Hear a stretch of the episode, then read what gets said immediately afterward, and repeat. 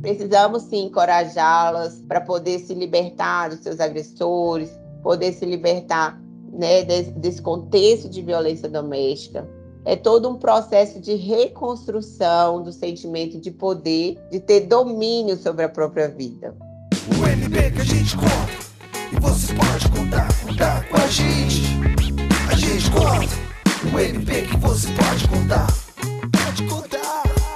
Começar agora o podcast do NPDFT.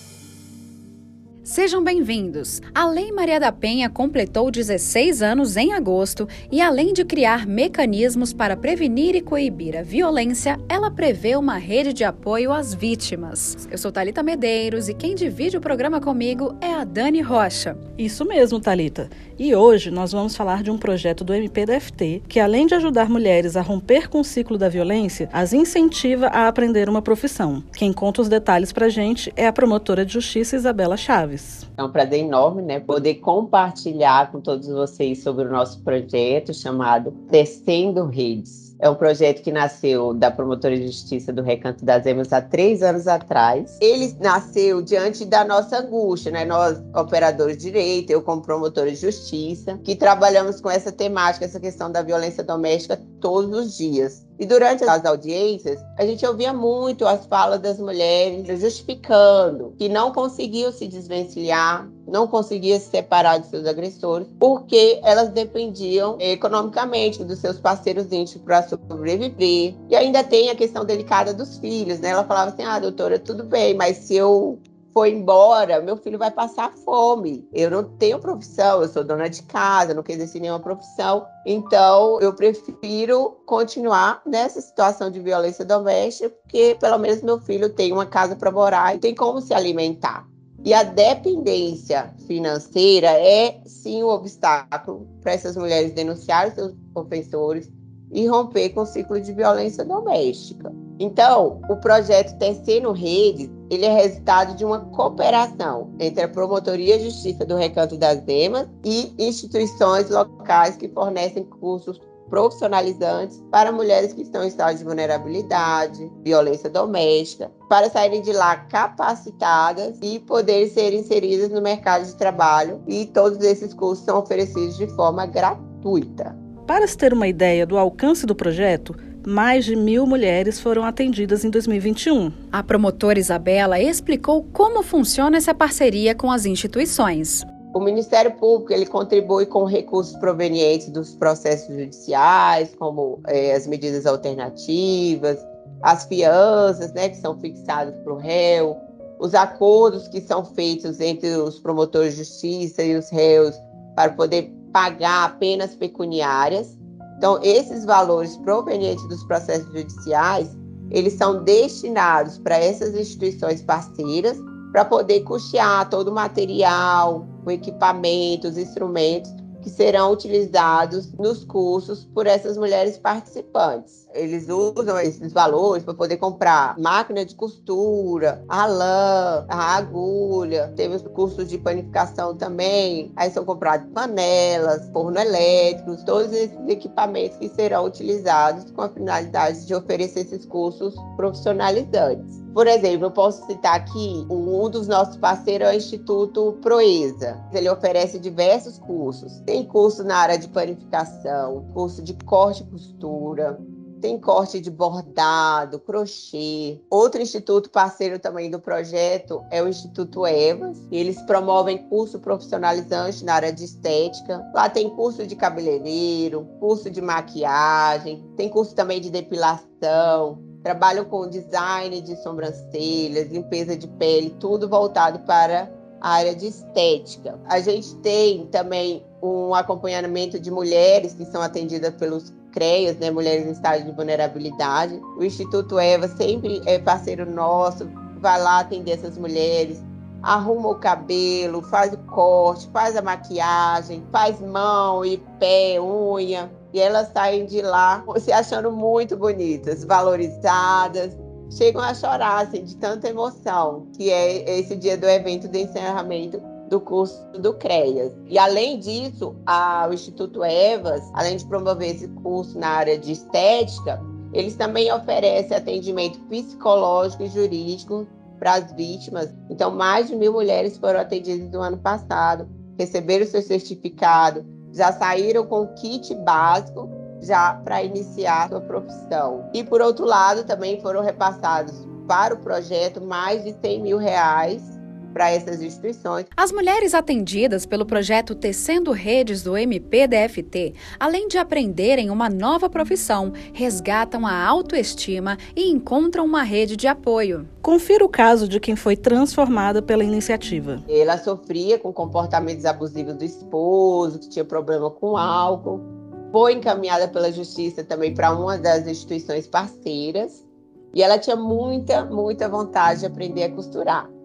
E lá na instituição, ela aprendeu não somente a costurar, mas também ela ganhou uma máquina de costura, conseguiu montar um ateliê em casa e hoje ela faz a fabricação própria de roupas, consertos de, de roupas, e ela se mantém com esse trabalho. A promotora citou mais um caso, agora de uma mulher que não teve a oportunidade de estudar.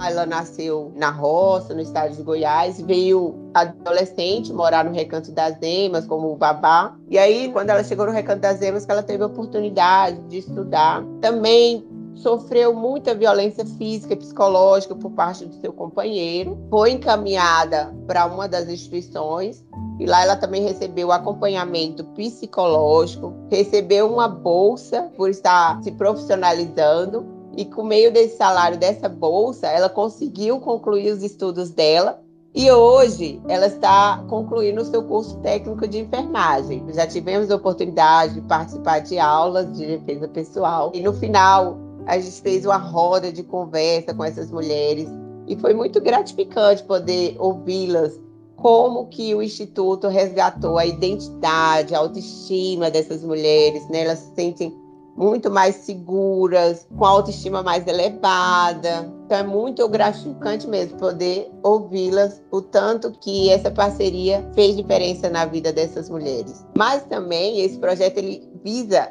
inserir essas mulheres dentro de uma rede de proteção. Essas instituições parceiras elas se tornam um local de apoio, de ajuda para essas mulheres. De início, elas acham que vão ser inseridas nessa instituição apenas para poder aprender um ofício. Mas quando elas chegam lá, elas têm contato com outras mulheres que também pass passaram pelo mesmo problemas que elas, e elas podem trocar confidências, e saber que elas não estão nessa jornada, nessa caminhada sozinha. Lá também é um lugar de lazer, de terapia, eles promovem ciclos de conversas, uma é, ouve a história da outra, né? Se coloca no lugar da outra e se identifica com o relato. Isso é uma rede de apoio, né? Porque aquela mulher se vê fortalecida. Se ela passar por outra situação de violência doméstica, ela vai saber a quem recorrer, pedir ajuda. Então, a gente tem inúmeros relatos de mulheres que chegaram com a vida destruídas e depois que passaram por esse projeto, tiveram as vidas transformadas. E como será que ficou a situação da violência doméstica na pandemia? Eu não posso deixar de mencionar também, né, que a gente passou por um momento difícil, que foi esse contexto de pandemia, que se agravou ainda mais a questão da violência doméstica, porque muitas mulheres perderam seus empregos, suas rendas, tiveram que ficar confinadas dentro de casa, passando muito tempo junto com seus parceiros. E a violência contra a mulher, ela é uma realidade que, que possui números alarmantes no Brasil, em toda a América Latina. Né? Uma das instituições parceiras foi essencial nesse período. O Instituto Divas, lá eles também promovem curso na área de estética, fazem também distribuição de cestas básicas para as mulheres, que foi muito importante nesse período de pandemia, né? Quando a gente detectava que uma mulher estava em extrema pobreza, a gente acabava é, direcionando essas mulheres para o Instituto Divas para poder receber uma cesta básica, para ter o um mínimo de subsistência. O projeto Tecendo Redes, ele está a todo vapor há três anos. E durante esses três anos de existência, mesmo com muitos desafios enfrentados, especialmente nesse período de pandemia, mas ao mesmo tempo ficamos muito felizes de saber de histórias como essa que eu relatei. E o mais importante para a gente é saber que a gente está garantindo os direitos dessas mulheres. Tem a questão da resposta do processo criminal, que é importante, até mostrar para os outros homens, sim, que se ele praticou um crime, um ato de violência doméstica, ele vai responder. Mas não é só isso que basta para gente. Eu digo que a violência doméstica ela tem índices pandêmicos, que é, é um problema estrutural que afeta não só a vítima de violência doméstica, mas toda a família. Tá lá o filho que presencia o pai agredindo a mãe. O filho acaba sendo também uma vítima indireta da violência doméstica.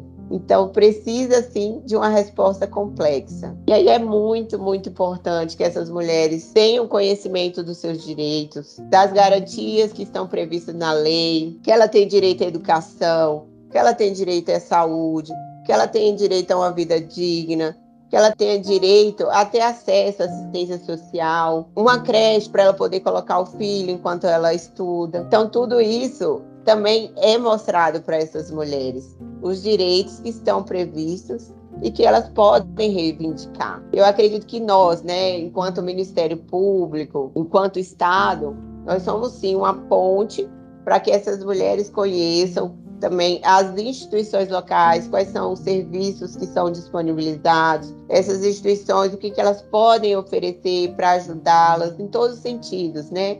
E principalmente ajudá-las a ter um novo ofício, uma nova profissão, a ter uma renda própria e ser dona da própria vida. É essencial que as mulheres conheçam seus direitos. Mas também não podemos esquecer da importância da denúncia.